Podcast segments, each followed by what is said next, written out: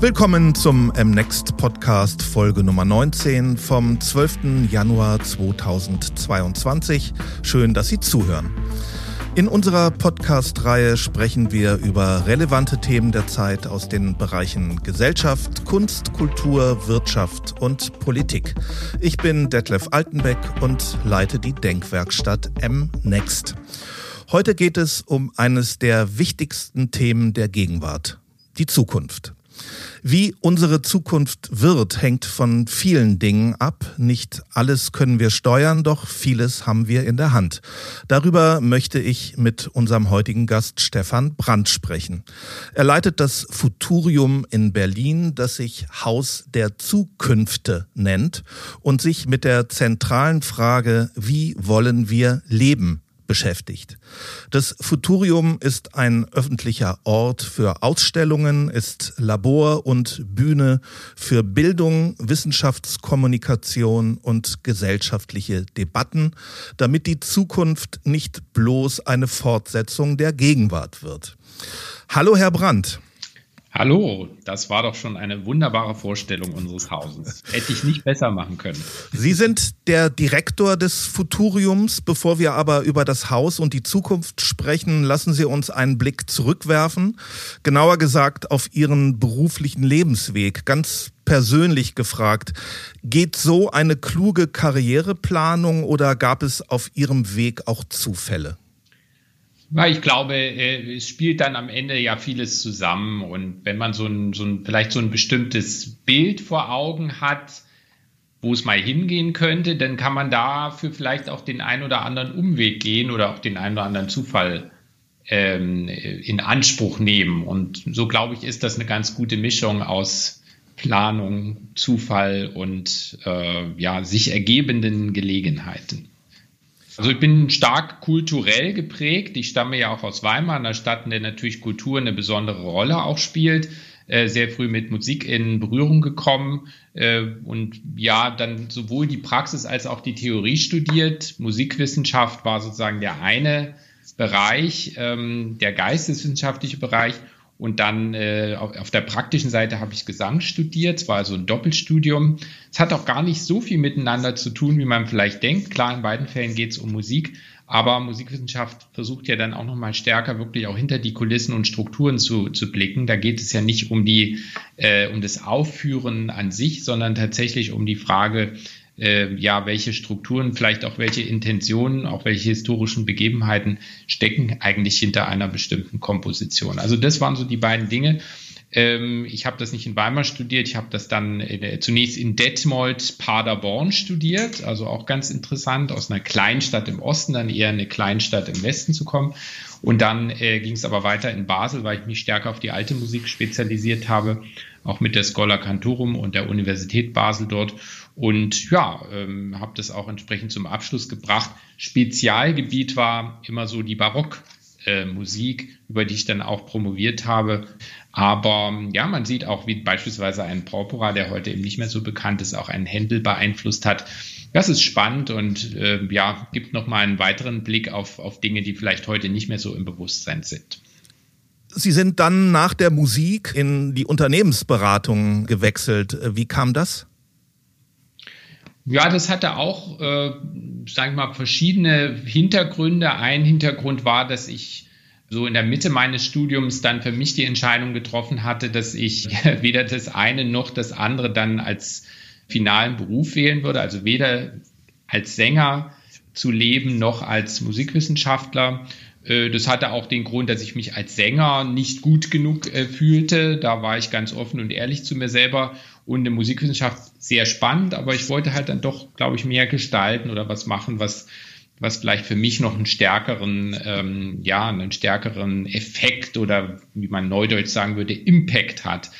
Äh, und in dem Zusammenhang habe ich auch die ein, das ein oder andere Praktikum gemacht äh, während meines Studiums noch und war dann äh, unter anderem in der Komischen Oper in Berlin und habe dort so kennengelernt, das war so Ende der 90er Jahre, dass es so diese, diesen Bedarf schon auch gab in den Kulturbetrieben, dass da auch Menschen reingehen, die die eben als Kulturmanager, Kulturmanagerin leiten. Und das war damals ja noch nicht so verbreitet wie heute. Und da hat sich bei mir dann eben so dieses Ziel, dieses Berufsbild dann ja, zusammen äh, gebildet oder äh, hat sich entwickelt bei mir. Und ähm, da stellte ich dann natürlich fest, okay, äh, Kulturmanagement, du hast bisher ganz viel Kultur gemacht, aber überhaupt noch kein Management. Ähm, und so bin ich dann über ein paar Umwege tatsächlich äh, in die Unternehmensberatung gegangen, hauptsächlich, um mir dort eigentlich das Rüstzeug auch ein Stück weit zu erarbeiten und auch in der Praxis kennenzulernen, das ich so aus meinem Studium nicht hatte. Eben dieses ganze wirtschaftliche Manager-mäßige Rüstzeug. Und äh, insofern, das hatte ich ja gesagt, kam da eben vieles zusammen, so dieses Zielbild, Kulturmanagement, aber dann auch die Möglichkeit, die Chance, die Gelegenheit, dann auch tatsächlich in so einer Unternehmensberatung dann auch international zu arbeiten. Nach McKinsey ging es weiter und sind dann nach Hamburg gegangen als Geschäftsführer, Vorstandsmitglied und Direktor der Hamburger Kunsthalle. Auch das ja ein Wechsel, der nicht auf der Hand lag. Aber dieser Zielsetzung entsprach, die ja noch aus den 90er Jahren stammte, eben den Schritt zu machen ins Kulturmanagement. Das war dann die Möglichkeit. Es war ja auch die, die kaufmännische Geschäftsführung. Äh, insofern konnte ich da ja schon auf die Erfahrung auch aufbauen die, ähm, die ich da mitgebracht habe. Und äh, es ist tatsächlich auch eine spannende Zeit gewesen für die Hamburger Kunsthalle, denn kurz darauf hat sich dann materialisiert ein großes Umbauprojekt, wo dann äh, sowohl ein großer neuer Eingang geschaffen wurde, eigentlich der historische Eingang von, von 1870 wieder erschlossen wurde, der ja, lange Jahre zugesperrt war, dort dann nochmal völlig neue Service- und Eingangseinrichtungen zu schaffen, gleichzeitig die Sammlungsräume zu sanieren, das Depot zu sanieren, das äh, seit fast 100 Jahren noch im quasi Urzustand war, entsprechend heruntergekommen war. Also das war eine faszinierende Sache, auch stärker das Haus in so eine digitale Umgebung zu führen. Und insofern waren das echt fünf spannende Jahre, die aber, glaube ich, eben auch das hatten, was ich schon mal gesagt habe, die einen gewissen Impact dann auch hatten, gewisse Effekt auch auf dieses Haus hatten, sodass es dann nach den fünf Jahren schon ein Stück weit auch anders aussah. Und dann 2017, da sind Sie dann Direktor des Berliner Futuriums geworden. Das Gebäude des Futuriums steht in Berlin Mitte, in der Nähe des Berliner Hauptbahnhofs und Regierungsviertels, inmitten einfallsloser Glas- und Betonkästen. Das Haus ist ein architektonisches Meisterwerk, das äh, mehrfach prämiert wurde, beispielsweise mit dem Europäischen Museumspreis und im Herbst 2019 eröffnet wurde. Im Futurium geht es nicht nur um eine Zukunft, sondern um die Zukünfte. Weshalb setzen Sie die Zukunft in den Plural? Naja, das ist, ist vielleicht ein bisschen ein Kunstgriff, weil es ist eine, eine Zwischenstufe zur Zukunft. Äh, am Ende gibt es natürlich die Zukunft. Sie, sie materialisiert sich irgendwann. Aber aus unserer jetzigen Perspektive können wir ja nicht die Zukunft vorhersagen, äh, sondern wir können nur uns Gedanken machen, Vorstellungen machen, ähm, wie Robert Jung gesagt hat, die Zukunft neu erfinden, um sie dann gestalten zu können. Und um äh, so eine Neuerfindung der Zukunft, die macht jeder auch ein Stück weit anders. Ähm, da gibt es sehr viele Vorstellungen, auch konkurrierende Vorstellungen. Und so sind wir dann in diesem Bereich der Zukünfte. Unterschiedliche Wege, Pfade, Optionen, ähm, die wir uns vorstellen müssen, über die wir uns austauschen müssen. Und am Ende finden dann Ideen, Gedanken, Elemente aus diesen verschiedenen Zukünften ihren Weg in die dann tatsächliche Zukunft.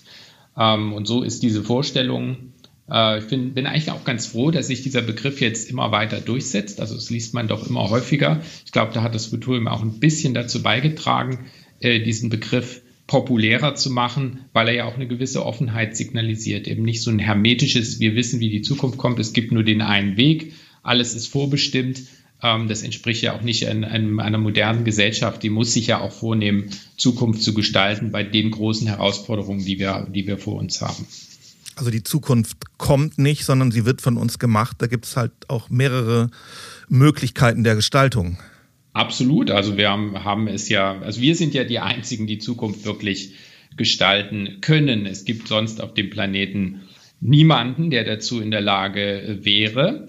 Und ähm, diese Aufgabe müssen wir uns halt stellen. Sie ist natürlich kompliziert, weil es eben sehr, sehr viele unterschiedliche Meinungen gibt. Und es ist halt in pluralistischen Gesellschaften auch so, dass diese Meinungen natürlich auch das Recht äh, erheben, gehört zu werden und auch ähm, ähm, ja, auch natürlich jeder glaubt, dass er ein Stück weit auf dem richtigen Weg ist und andere vielleicht auf dem falschen Weg sind. Also diese Aushandlungsprozesse sind kompliziert, aber auch faszinierend.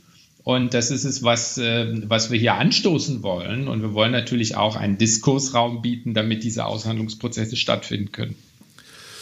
Als man auf Sie zukam, was war die Grundidee, die Vision für das Haus der Zukünfte?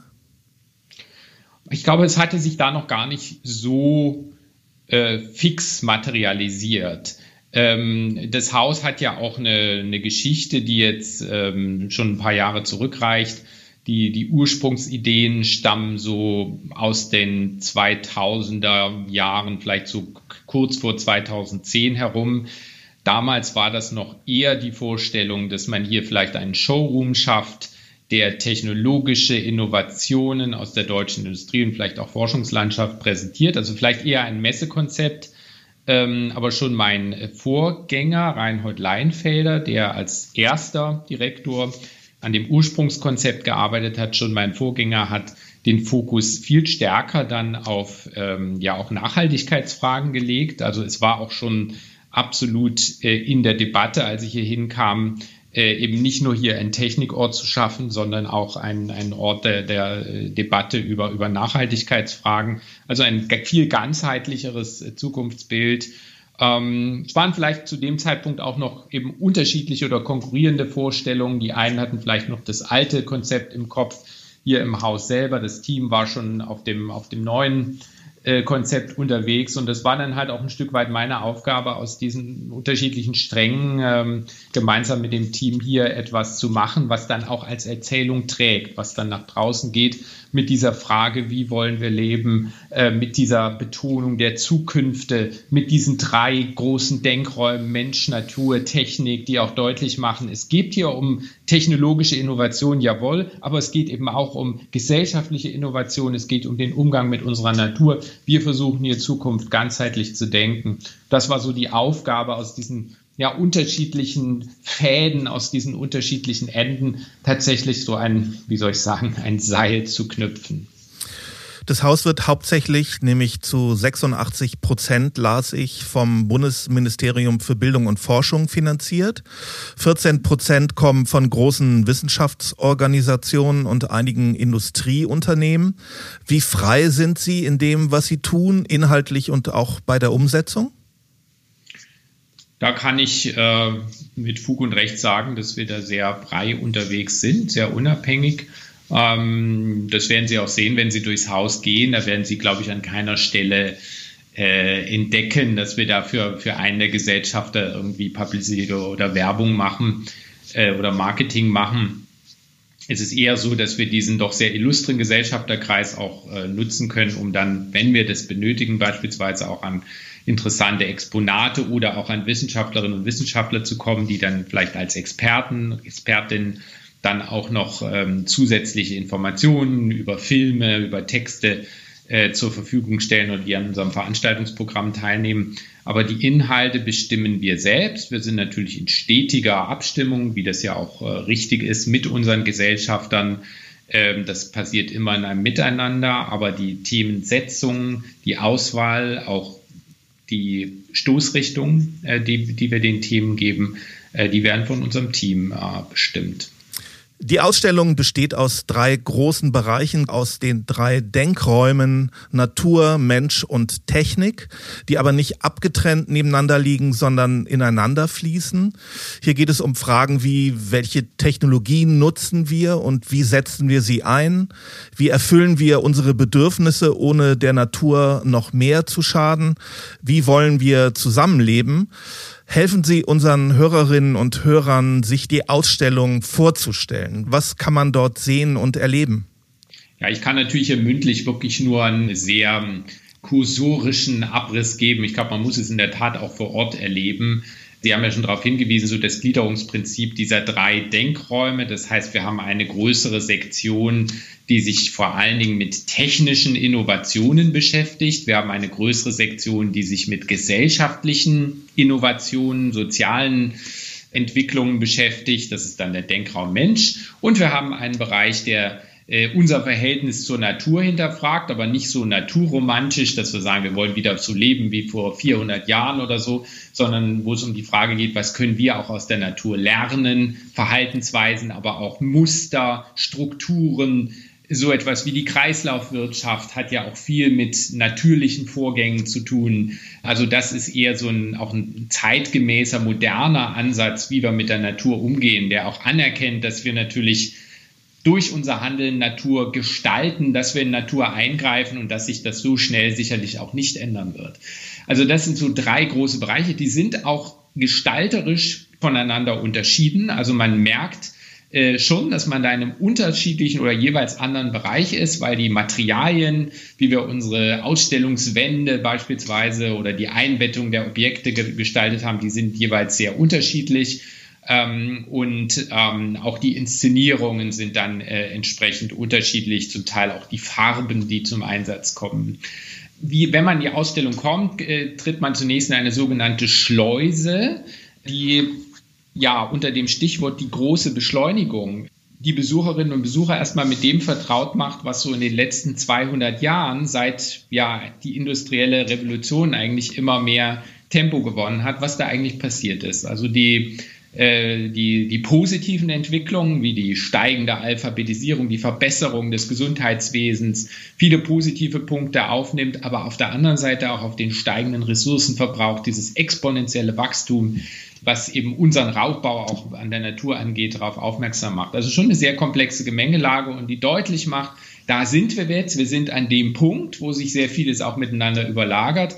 Dann wird noch ein Spannungsfeld Zukunft gezeigt, das auch nochmal zeigt, wie, ja, auch wie komplex es ist, äh, eben Mensch, Natur, Technik gemeinsam zu denken und zu versuchen, in diesem Spannungsfeld auch äh, von teilweise auch widerstreitenden Faktoren Dinge anzupacken, aber die dann eben auch wirklich die Frage stellt, okay, wir wissen, das ist nicht ganz einfach, aber was können wir jetzt konkret tun? Und dann wird man eben äh, in die drei Denkräume entlassen und kann sich dann vor Ort konkrete Lösungen anschauen. Ein Beispiel ist dann im, im Denkraum Technik eben die Frage der, der Robotik, der Mensch-Maschine-Interaktion. Was gibt es da schon? Was hat sich historisch entwickelt? Wo könnte es hingehen? Was sind Chancen, aber was sind auch Grenzen, auch ethische Risiken, die damit verbunden sind? Äh, das ist nur mal ein Beispiel, wie wir so ein Thema aufgreifen. Da sieht man dann eben sowohl also Robotik-Beispiele und interaktive Exponate, als auch die Möglichkeit, mit der Ausstellung ja zu, in den Dialog zu treten, sich zu positionieren als Besucherinnen und Besucher äh, zu kritischen Fragen auch. Wir haben ja auch noch so einen ähm, sogenannten Token, das ist ein Armband, das man beim Beginn der Ausstellung bekommt. Da ist ein kleiner Chip drin und dort kann ich einerseits mich zu allem positionieren, was dort strittig ist. Also da werden mir Fragen gestellt, zu denen ich mich positionieren kann. Das wird dann auf dieses Armband gespeichert oder ich stelle fest, eine Station interessiert mich besonders, dann kann ich das auch drauf speichern. Am Ende der Ausstellung bekomme ich dann eine kleine Auswertung meines Rundgangs und auch noch einen Code, den ich dann später in die Website eingeben kann und dann kann ich meinen eigenen Besuch nochmal mit den Themen, die mich besonders interessiert haben, vertiefen. Es gibt also auch wirklich eine Schnittstelle zwischen dem analogen und dem digitalen. Äh, man kann aber auch komplett anonym durch die Ausstellung gehen. Also es ist keineswegs so, dass wir da jetzt Personendaten erfassen. Also es gibt alle Möglichkeiten. Da sind wir sehr, sehr, ja, auch datenschutzgetrieben unterwegs. Ähm, also das sind die, die Ansätze, die die Besucherinnen und Besucher immer fordern, sich mit den Dingen auch mal auseinanderzusetzen, sich nicht nur berieseln zu lassen. Und jeder kann sein Tempo bestimmen und jeder kann den Grad der Interaktion auch selbst, ähm, ja, hat, hat den selbst in der Hand. Ähm, und so funktioniert unsere Ausstellung.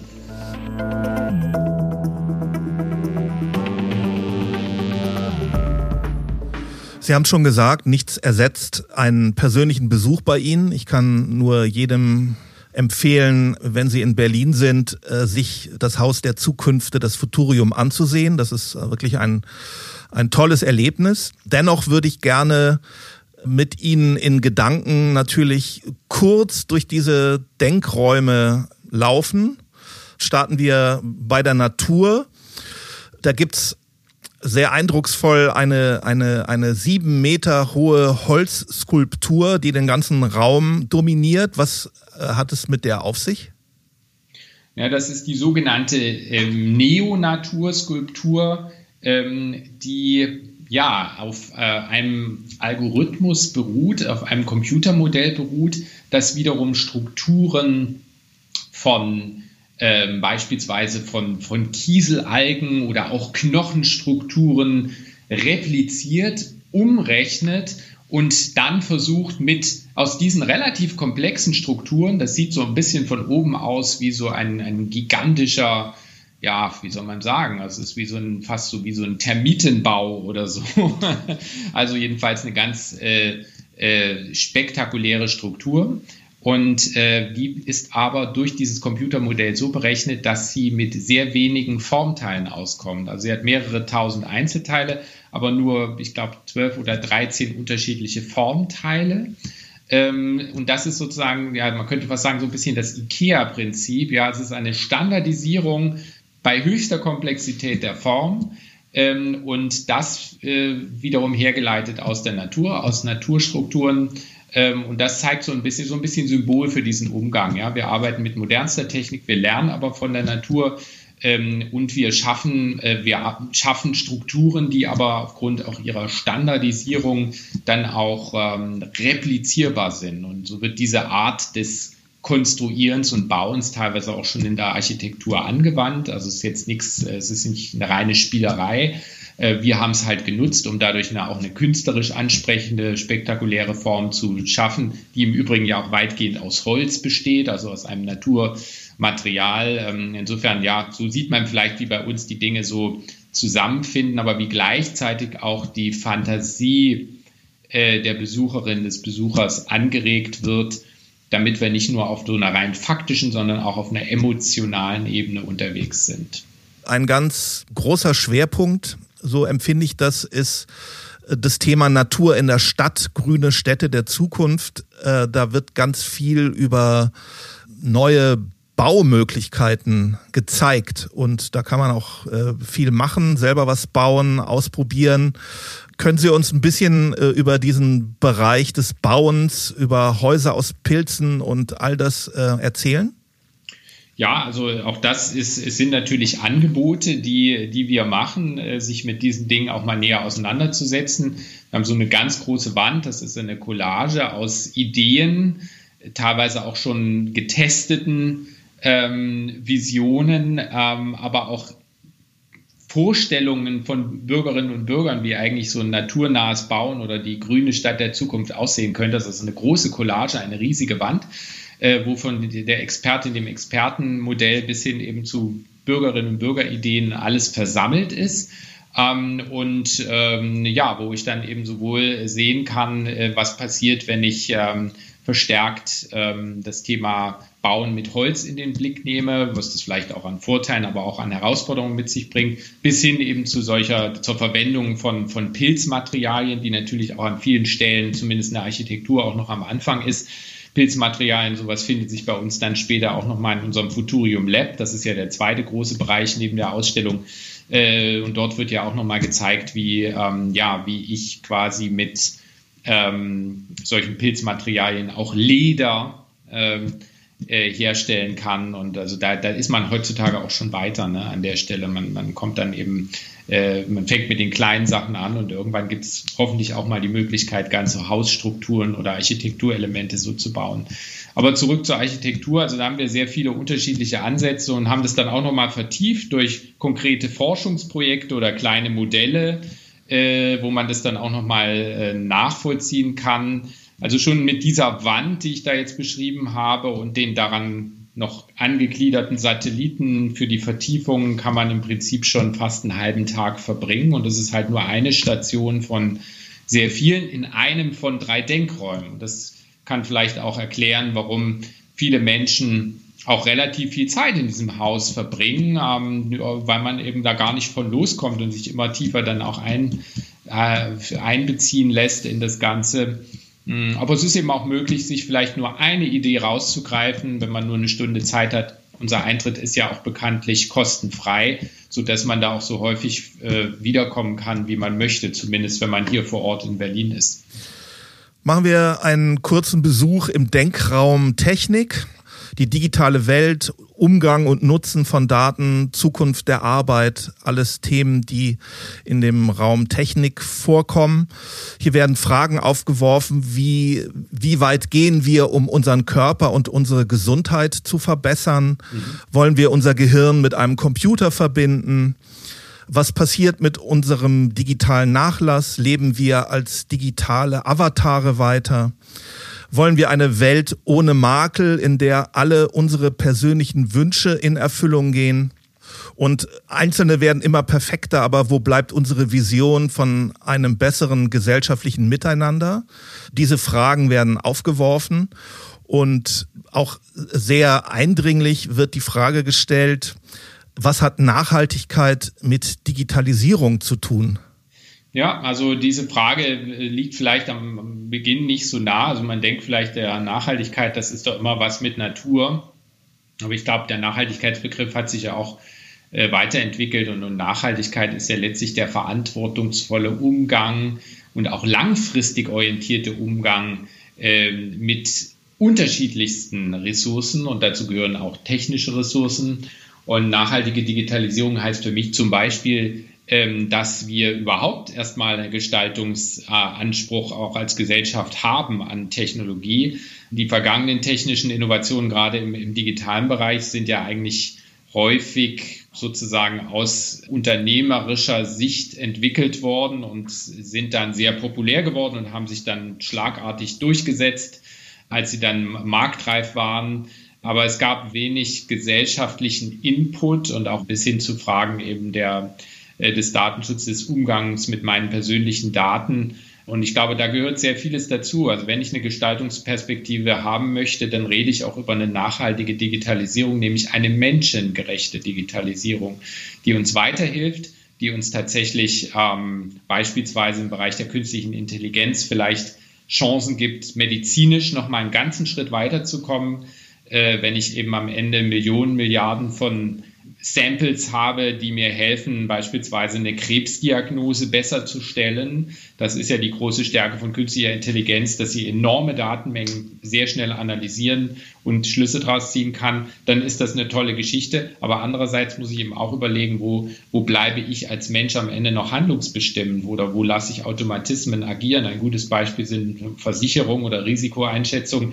Wenn ich die irgendwann komplett nur noch über künstliche Intelligenz mache und quasi irgendwelche Risikoscores ermittle, die den individuellen Fall gar nicht mehr im, im Blick haben, dann lande ich sehr schnell auch in einer sehr willkürlich anmutenden oder einer ohnmächtig machenden Gesellschaft.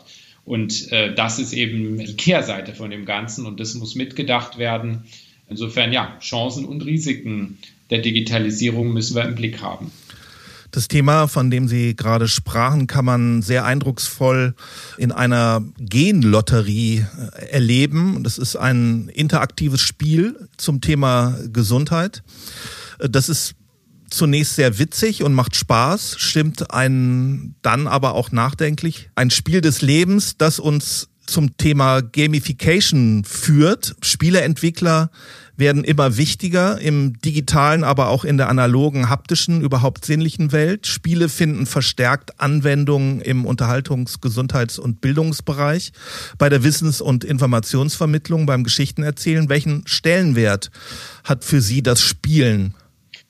Wir suchen immer Wege, um die sogenannte Resonanzerfahrung zu verstärken. Also eine Resonanzerfahrung, die bedeutet, dass ich mir äh, mich nicht nur berieseln lasse von etwas, sondern dass ich von dem Inhalt oder in den Inhalt förmlich hineingezogen werde, dass ich auch emotional angesprochen werde und nicht nur mit einer rein rationalen Ebene, die häufig dann auch eine Distanz schafft.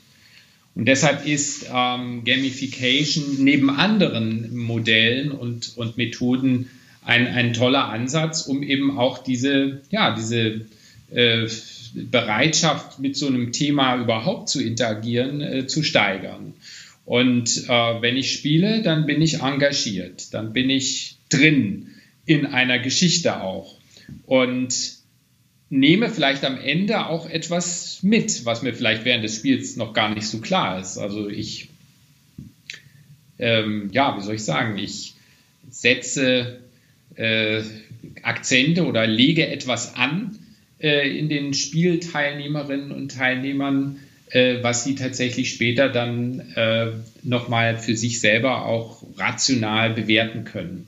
Und deshalb haben wir an verschiedenen Stellen diese, diese Spiele ähm, oder spielerische Ansätze. Sie haben eins erwähnt, diese, diese Gen, Genlotterie, die eben dazu führt, dass man sich ähm, ja ein Stück weit äh, mit einem, dass man ein, ein Genmuster oder eine, eine Disposition, eine persönliche Disposition ähm, zugelost bekommt und mit der dann verschiedene Stationen durchgeht und dann auch lernt, ja, was heißt das? Will ich meine Gene jetzt optimieren? Will ich mit dem leben, was die Natur mir gegeben hat? Wie weit möchte ich mich quasi dann auch fast schon zum Cyborg entwickeln, auf, zumindest auf genetischer Ebene?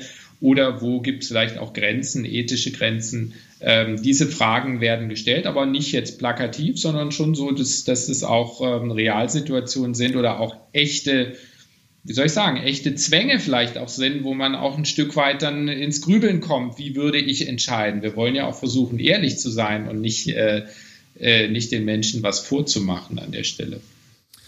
Betreten wir den dritten Denkraum unter der Überschrift Mensch. Themen sind hier Konsum, Arbeit, Gemeinschaft, nachhaltiger Lebensstil. Einer meiner Lieblingsobjekte ist hier der innere Schweinehund, äh, in den man eintreten kann.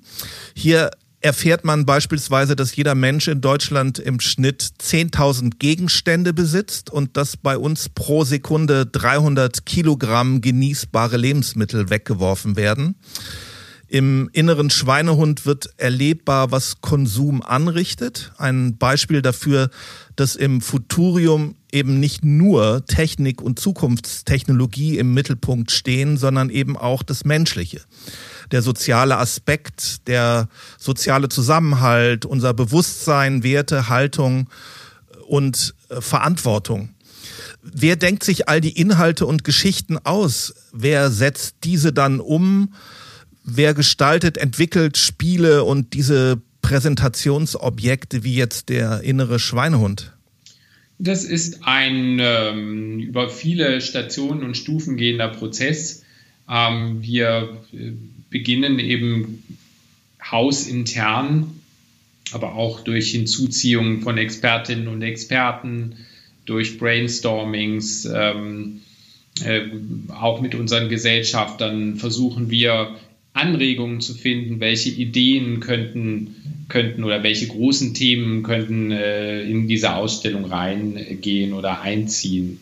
Unsere Ausstellung, muss ich ja dazu sagen, unsere Ausstellung äh, bleibt ja nicht statisch, sondern sie entwickelt sich immer weiter. Jedes Jahr soll ein neues großes Thema reinkommen. Dafür gehen dann andere Themen auch raus ins Digitale, also ins digitale Archiv. Die bleiben weiterhin einsehbar, aber eben nicht mehr vor Ort hier. Wir haben jetzt gerade vor kurzem das große Thema Mobilität reingebracht ins Haus und arbeiten jetzt schon am nächsten Thema Demokratie, Zukünfte der Demokratie, das dann 2023 Einzug halten soll. Ähm, also wir versuchen erstmal die große Landkarte aufzumachen, welche Themen sind spannend, welche könnten wichtig werden. Dann entscheiden wir, ich hatte es schon gesagt, als Futurium, als Haus darüber, welches dieser Themen, die möglich sind, sind ja immer sehr viele Themen möglich, äh, wollen wir wirklich machen. Und dann beginnt die Arbeit. Ähm, einerseits haben wir einen, einen Bereich bei uns, ähm, der heißt Strategie und Inhalte, der erstmal diese Themen grundhaft aufarbeitet, überhaupt erstmal mögliche Unterthemen, Denkrichtungen äh, vorschlägt, wie man ein Thema aufziehen könnte und dann wandert es in unsere Programmsäulen. Ich hatte ja schon gesagt, wir haben drei Programmsäulen, nämlich äh, die Ausstellung, das Lab und das Veranstaltungsprogramm. Zusätzlich haben wir natürlich auch noch unseren ganzen digitalen Bereich, der auch eigene Akzente setzt.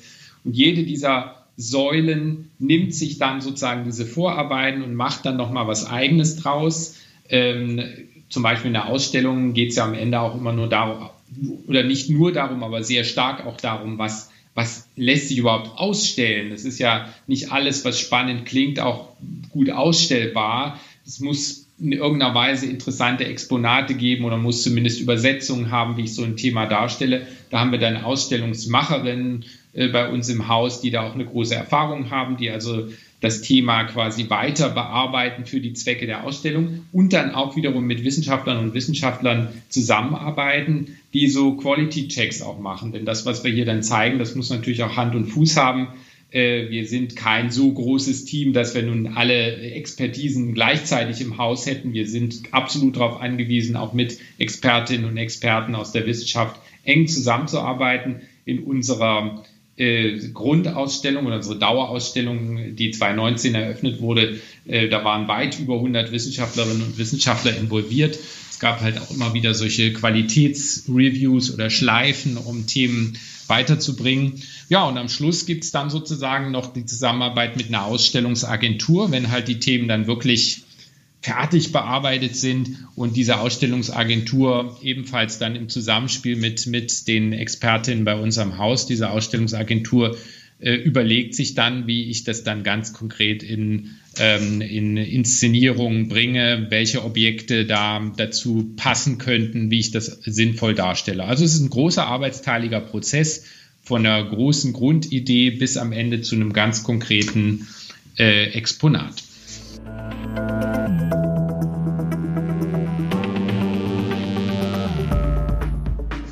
Es gibt in der Ausstellung auch Kunst zu sehen. Was kann Kunst Ihrer Einschätzung nach im Zusammenhang mit Wissensvermittlung und komplexen Zukunftsthemen leisten?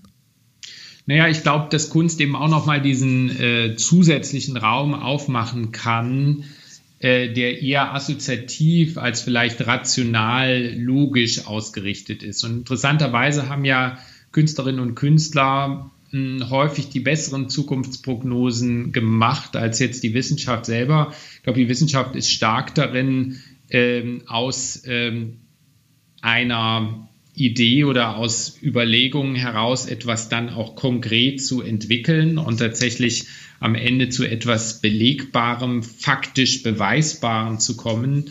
Ähm, das muss ja der Künstler oder die Künstlerin nicht. Ähm, die kann sich ja aufs Spekulieren verlegen.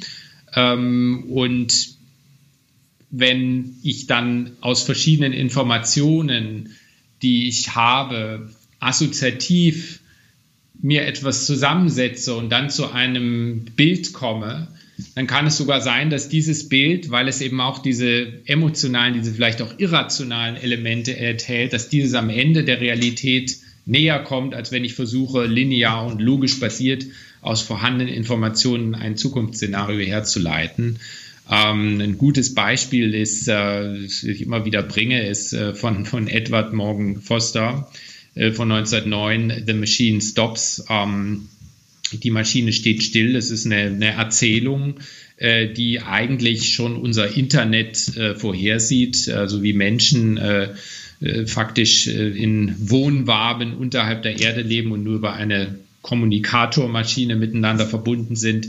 Ähm, und ähm, ich sehe das eben, wie, wie jemand 1909 aus einer Einschätzung menschlicher Bedürfnisse, aus Fantasie, vielleicht auch aus eigenen Ängsten und Befürchtungen, Hoffnungen, was zusammengestellt hat und was entwickelt hat, was dann in vielerlei Hinsicht unserem heutigen Realbild äh, relativ nahe kommt. Und insofern glaube ich an die Kraft der Kunst als äh, eben ja Imagination auch im wahrsten Sinn des Wortes. Imagination ist ja auch letztlich gerade im Englischen auch ein Sinnbild für Fantasie. Die Kraft der Fantasie, das ist über Kunst immer sehr stark ähm, vertreten und bringt eben diese Ebene dann auch wirklich erlebbar hier ins Haus hinein. Man kann in Ihrem Lab beispielsweise erleben, dass künstliche Intelligenz Musik komponiert. Wie sehen Sie hier die Zukunft? Wie kreativ wird Technik sein können? So kreativ, wie wir es äh, zulassen. Also schon jetzt ist künstliche Intelligenz in der Lage, sag mal so Werbejingles und ähnliches, also alles, was so auf sehr standardisierten Mustern beruht, schon zusammenzustellen. Ähm, ich glaube, dass es ähm, auch möglich ist, komplexere Gebilde herzustellen. Es gibt ja auch schon einige äh, künstliche Intelligenzen, eine, die sogar als Komponist registriert ist und so äh, Dinge zusammenstellt. Ich meine, es ist natürlich immer so, dass künstliche Intelligenz immer am Ende eine, ein Zusammenstellen aus etwas Bestehendem ist. Ja, es sind am Ende halt Milliarden Muster und Samples in dieser künstlichen Intelligenz drin oder sie greift darauf zu und macht daraus dann etwas Neues. Ähm, es ist nicht unbedingt originär ein Neuschöpfen. Auf der anderen Seite haben wir natürlich auch den menschlichen Kreativitätsprozess, der ja auch nicht ohne Vorbilder, ohne Prägungen auskommt, der ja auch nicht aus dem Nichts entsteht. Insofern ja, die Frage ist berechtigt. Es wird sicherlich viele Debatten noch geben, äh, wie weit eine künstliche Intelligenz am Ende den Menschen äh, ersetzen kann. Ich glaube allerdings weiterhin daran, dass gerade eben eine ähm, auch eine wie ich sage, moralische Haltung, eine Wertehaltung, die sich ja auch in Kunstwerken äußert, dass das, glaube ich, eine Maschine ganz, ganz schwer oder vielleicht auch gar nicht reproduzieren kann. Also es wird immer einen Platz geben für menschliche Kreativität aber die künstliche Kreativität, die wird schon an vielen Stellen äh, zumindest sehr spannende Debatten mit sich führen. Sie erweitern die Ausstellung ins Digitale. Sie sprachen vorhin darüber, über den Token, den man äh, beim, äh, am, am Anfang beim Besuch der Ausstellung bekommen kann.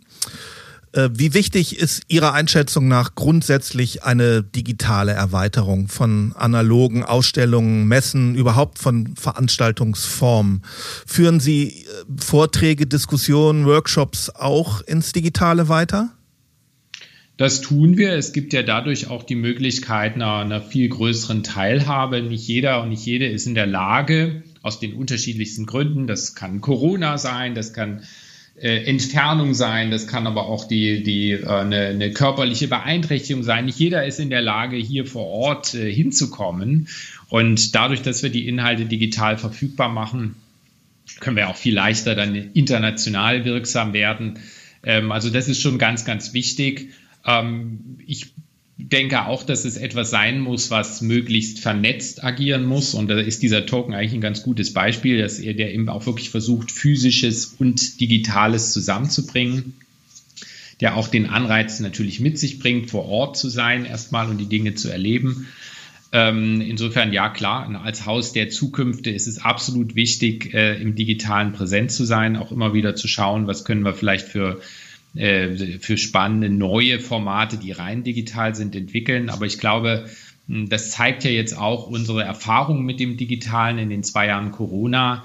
Ähm, es braucht trotzdem die physische Erfahrung, das Digitale selber. Am Ende landet eben alles auf einem Bildschirm, wird alles zweidimensional. Da kann ich noch so großartige Dinge entwickeln. Am Ende landet es in einem meist sehr oder eher kleinen Fenster ähm, und ähm, wird ein Stück weit auch austauschbar. Ob ich dann ein Fußballspiel gucke, eine Opernaufführung, ein Theater, ein Film oder äh, etwas aus dem Futurium. Ähm, den Unterschied, das, was ich Resonanz nenne, das, was uns wirklich emotional packt, das wird man am Ende wahrscheinlich doch vor allem durch den Vorortbesuch bekommen. Und deshalb bleibt es wichtig und ich hoffe auch sehr, dass wir künftig wieder viel mehr die Gelegenheit haben, als das jetzt in den letzten zwei Jahren Corona-bedingt der Fall war. Der Blick in die Zukunft, damit auch die Ausstellung und die inhaltliche Ausrichtung des Hauses wird immer in einem Veränderungsprozess sein. Sie sprachen schon darüber. Nehmen wir den Stand heute. Wenn das Futurium 2029 sein zehnjähriges Jubiläum feiert, was wünschen Sie sich, wird dann über Ihr Haus gesagt werden? Ich hoffe sehr, dass äh, dann schon die ersten sagen werden, äh, durch das Futurium wurde ich angeregt, mich in meinem Leben stärker, als ich vielleicht vorher gedacht habe, mit Zukunftsfragen zu beschäftigen. Vielleicht sagen dann auch schon einige, die hier als junge Leute waren, ja, sie sind vielleicht sogar hier inspiriert worden, einen bestimmten Beruf zu lernen oder etwas zu studieren, sich mit diesen Fragen auseinanderzusetzen. Das wäre, glaube ich, das Schönste, wenn, wenn man einfach merkt, ja, ich, ich habe positiv äh, äh, gewirkt auf äh, vielleicht auch auf Lebensentscheidungen von Menschen. Im Kleinen natürlich, dass auch viele sagen, ja, ich habe auch im Alltag Dinge mitgenommen. Sie erwähnten ja auch so ein bisschen diese Konsumsektion, dieser verantwortungsvollere Umgang auch vielleicht mit dem, was, äh, was uns gegeben ist von der Natur bis hin auch zu Waren und Gütern. Ähm, da kann man ja auch viel für den Alltag hier mitnehmen. Das wäre sicher das Zweite, äh, was mir wichtig ist. Das Dritte, was ich glaube, wo wir noch stärker dann auch reinkommen können, ist, dass wir hier als Haus auch den Rahmen bieten sollten oder auch den Anstoß bieten sollten für Transformations- Prozesse. Natürlich können wir die nicht machen, das ist nicht unsere Aufgabe als Haus, aber wir können anregen, wir können Impulse setzen und wenn bestimmte Formate dann hier in diesem Haus stattfinden oder auch bestimmte Veranstaltungen und man dann sagt, ja, das hat im Futurium seinen Anfang genommen und jetzt zehn Jahre später haben wir es tatsächlich geschafft, nachhaltiger in bestimmten Industriebereichen zu werden, nachhaltiger im Häuserbau. Wir haben es geschafft, ähm, Städte lebenswerter zu machen. Und das hat irgendwo, hat das Futurium da auch mitgewirkt. Dann hätten wir, glaube ich, viel gewonnen. Ähm, was ich auch noch sehe und woran wir ja auch ganz konkret arbeiten, ist, dass wir unser Haus nicht nur hier als Anlaufpunkt haben wollen, dass die Menschen nach Berlin kommen. Wir möchten auch selber stärker in die Fläche gehen. Das wird auch noch ein Thema sein. Das mobile Futurium ist in Planung ähm, und wird je nach Entwicklung auch von Corona 2023 oder 2024 dann hoffentlich erstmals auch unterwegs sein können. Ähm, und äh, das richtet sich dann an Schulen im ländlichen Raum und soll Zukunftsdenken, Zukunftsmethoden, ähm, Futures Literacy, also die Fähigkeit, sich Zukünfte vorzustellen, soll diese Dinge in Schulen bringen im Rahmen von Projektwochen, von Aufenthalten vor Ort ähm, soll es tatsächlich ähm, gelingen, eben auch äh, in Orten, die vielleicht jetzt nicht so als Metropolregionen gelten und funktionieren, äh, das Thema Zukunft zu verankern und auch Ideen von dort dann hier wieder nach Berlin zu holen. Also das wäre das vierte, äh, eben nicht nur in der Hauptstadt zu wirken, sondern möglichst ähm, bundesweit.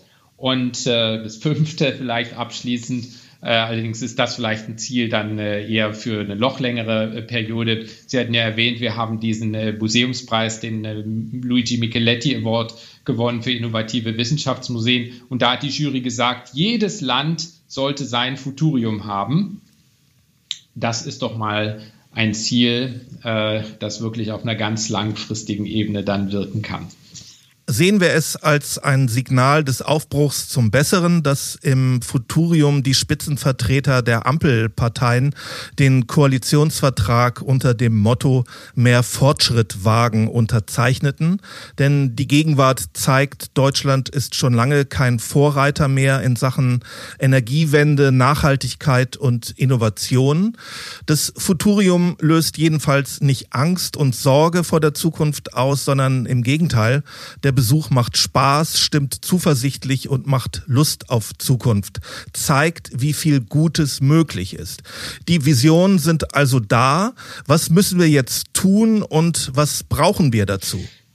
Ja, es ist am Ende auch immer eine Frage des, ähm, des Tuns. Ähm, es geht einerseits darum, klar Zukunftsbilder zu entwickeln, gemeinsam sich darüber zu verständigen, wo die Reise hingehen soll. Aber es geht am Ende auch ums Tun. Und ich glaube, da hat, hat Deutschland in der Tat auch äh, in, den, in den letzten Jahren so ein Stück weit an Boden verloren. Ähm, wir müssen es schaffen, die Dinge, die uns wichtig sind, auch in realistischen Zeiträumen äh, und eben nicht in endlosen Schleifen tatsächlich dann auch umzusetzen. Und das wird die größte Herausforderung sein, äh, einerseits die, den Wunsch der Bürgerinnen und Bürger nach Partizipation, nach Mitwirkung ähm, aufzunehmen und auch damit aktiv zu arbeiten, aber andererseits dann auch zur Entscheidung zu kommen und diese dann auch umzusetzen. Und etwas umzusetzen bedeutet in unserer multipolaren Gesellschaft immer auch, dass ich mutmaßlich nicht alle glücklich machen kann. Äh, und damit umzugehen, auch politisch, das wird die große Kunst sein. Das bedeutet eben auch, sich zu fokussieren, zu priorisieren, was sind die allerwichtigsten Dinge, äh, um die dann auch mit aller Kraft umzusetzen. Denn natürlich wird die Kraft nicht reichen, alles gleichzeitig umzusetzen, was wünschenswert vielleicht wäre. Ähm, und ich hoffe sehr, dass, ähm, ja, dass diese äh, Umsetzungsorientierung in den nächsten Jahren dann äh, auch bei uns in Deutschland stärker wird. Ich empfehle allen Hörerinnen und Hörern, gehen Sie ins Futurium in Berlin. Vielen Dank für das Gespräch, Stefan Brandt. Vielen Dank, Herr Altenbeck. Ich hoffe, wir konnten interessante Fragen aufwerfen, eventuell einige beantworten und Sie zum Mitdenken anregen. Wenn Ihnen die Folge gefallen hat, dann abonnieren Sie unseren monatlichen Podcast bei Spotify, Apple Podcasts, Google Podcast, Deezer, YouTube oder hören Sie ihn auf unserer Homepage. Wir freuen uns auf Weiterempfehlungen, Kritik, Anregungen, Kommentare und Likes auf allen Kanälen auf unserer Homepage mnext.com www.marbet.com. Danke fürs Zuhören. Bis zum nächsten Mal.